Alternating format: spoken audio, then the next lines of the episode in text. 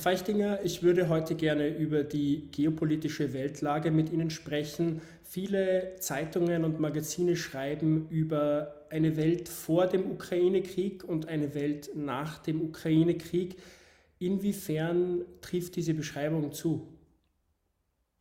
Für Europa trifft das auf jeden Fall zu, weil sich hier die gravierendsten Veränderungen ergeben haben.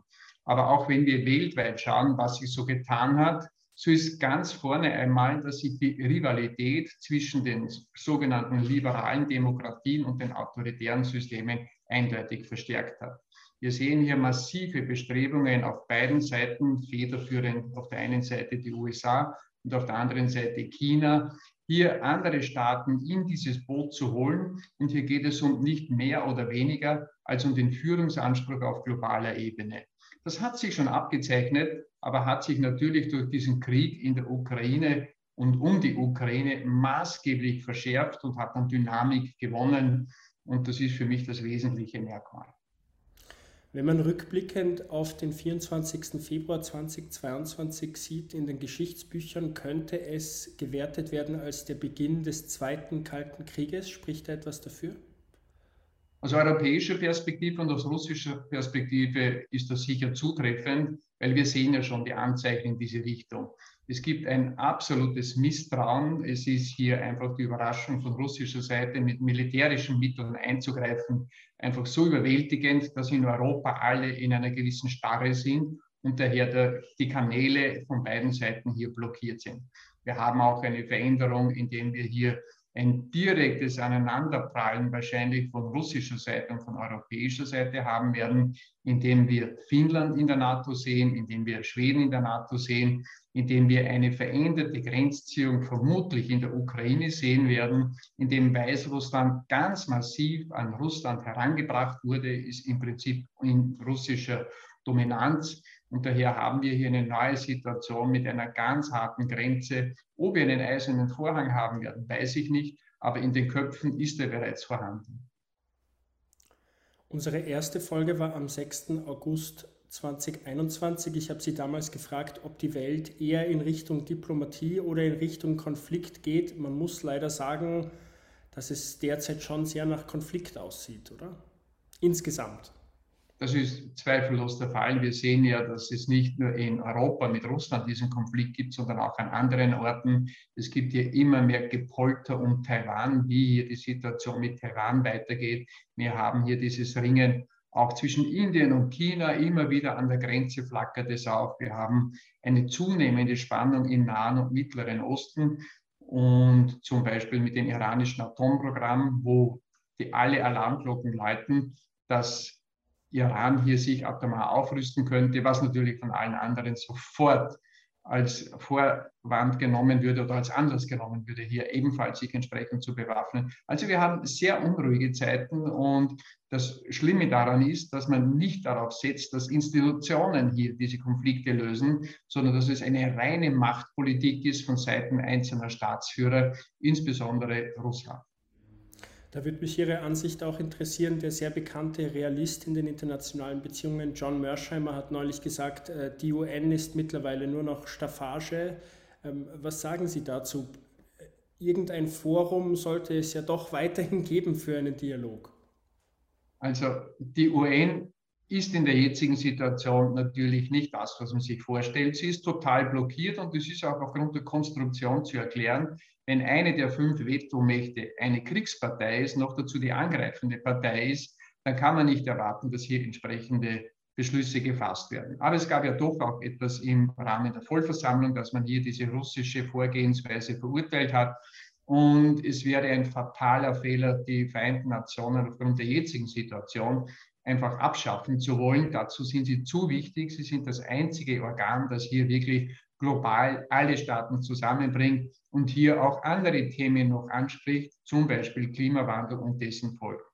Daher ist eigentlich die logische Konsequenz daraus nur die, dass man im Rahmen der UNO versuchen muss, hier Schlüsse zu ziehen, um auch mit Situationen, wie wir sie jetzt haben, in Zukunft besser umgehen zu können. Francis Fukuyama hat ja in seinem bekannten Aufsatz Das Ende der Geschichte vor mehr als 30 Jahren geschrieben, ähm, also als der Kalte Krieg zu Ende ging, dass das Ende der Geschichte insofern erreicht ist, dass nun mehr oder weniger alle Länder liberale Demokratien werden und dann einfach Frieden sein wird. Und das weiß ich noch, er hat geschrieben, das größte Problem, das wir haben werden, ist Langeweile. Ähm, heute sieht die Welt jedoch ganz anders aus. Zum Teil wurde getitelt der Rückkehr der Geschichte und es wurde oft heiß diskutiert darüber, in was für einer Welt wir uns jetzt befinden, nämlich ähm, ob wir uns wieder in einer Welt des 19. Jahrhunderts befinden mit Einflusssphären etc. oder ob wir nicht doch eine Art Fortschritt geschafft haben. Aber wenn Russland die Ukraine, sprich wenn ein, ein Land ein anderes souveränes angreifen kann, heißt das ja, dass wir nicht so weit gekommen sind, oder?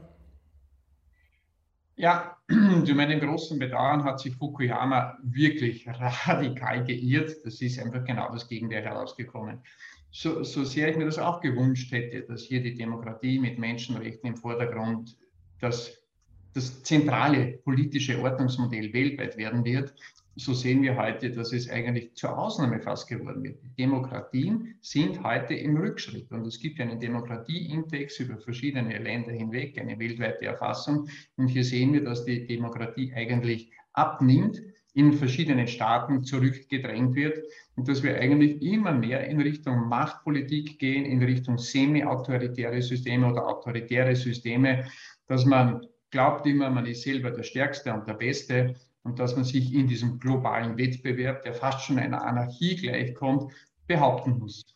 Das ist leider der Trend, den wir haben.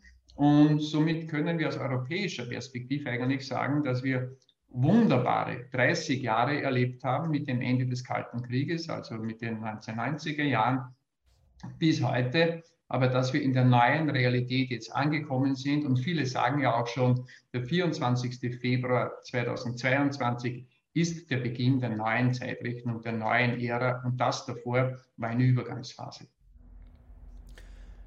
Teilweise in den Diskussionen über genau dieses Thema wurde sozusagen auf Institutionen und auf Verhandlungen zu setzen von den Realisten fast schon als naiv abgetan.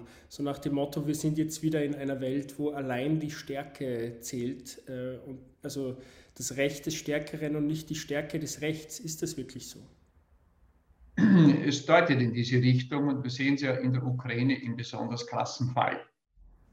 Und was wir in der Ukraine sehen, ist ja eigentlich stellvertretend für viele andere Bereiche, dass man sagt, solange einer glaubt, er kann durch sein radikales Vorgehen, durch sein egoistisches Vorgehen eine bessere Position erreichen, solange wird er es tun, ohne Rücksichtnahme auf andere dieser Egoismus einzelner Staaten ist natürlich auf Dauer nicht verträglich, weil er führt automatisch zu Konkurrenz und vielleicht auch zu mehr bewaffneten Konflikten. Den Trend können wir ja schon erkennen.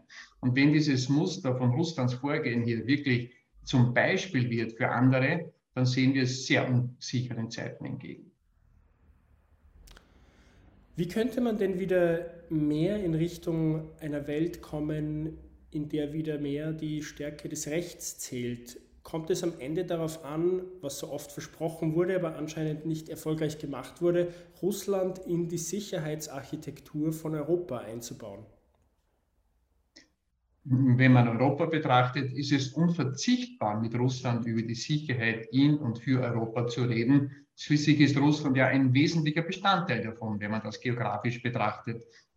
Und daher sollte man auch die Kontakte nie abreißen lassen, auch wenn man jetzt hier nicht öffentlich darüber debattiert oder vielleicht sich mit Präsident Putin darüber austauschen will. Das ist sicher der falsche Zeitpunkt. Aber es wird ein anderer Zeitpunkt kommen, wo man absolut darüber reden muss. Und selbst in der härtesten Phase des Kalten Krieges hat es ja Gespräche gegeben, wo man hier eben dann in Richtung Entspannung gegangen ist. Leider können wir uns das nicht in den nächsten zwei, drei Monaten oder vielleicht auch zwei, drei Jahren erwarten. Das wird vermutlich Jahrzehnte dauern, dass es hier wieder zu einer gewissen Entspannung kommt. Aber dass Europa eine neue Sicherheitsarchitektur haben wird, das steht fest. Das haben wir ja heute schon durch diese neuen Beitritte zur NATO beziehungsweise durch das Vorrücken Russlands in die Ukraine, wo ich davon ausgehe, dass Russland nicht so schnell und nicht freiwillig dieses eroberte Gebiet zurückgeben wird. Unser erstes Video hat geheißen, die geopolitische Weltlage nach Corona. Deshalb würde ich die Pandemie gerne zum Schluss noch einmal ansprechen. Rückblickend, welche Konsequenzen hatte denn die Pandemie für die geopolitische Weltlage?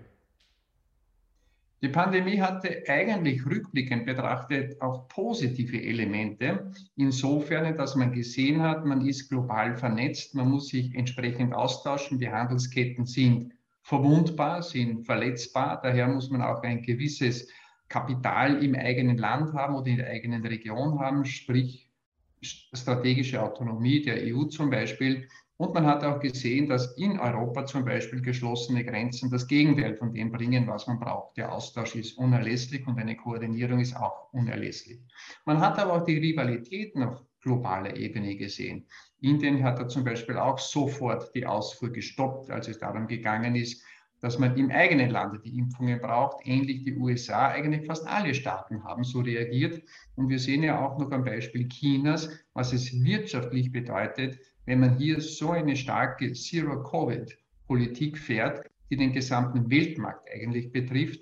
Also würde ich sagen, sehr viele Lerneffekte und eine Bewusstmachung der aktuellen Situation mit all den Schwachstellen, die wir infolge der Globalisierung haben.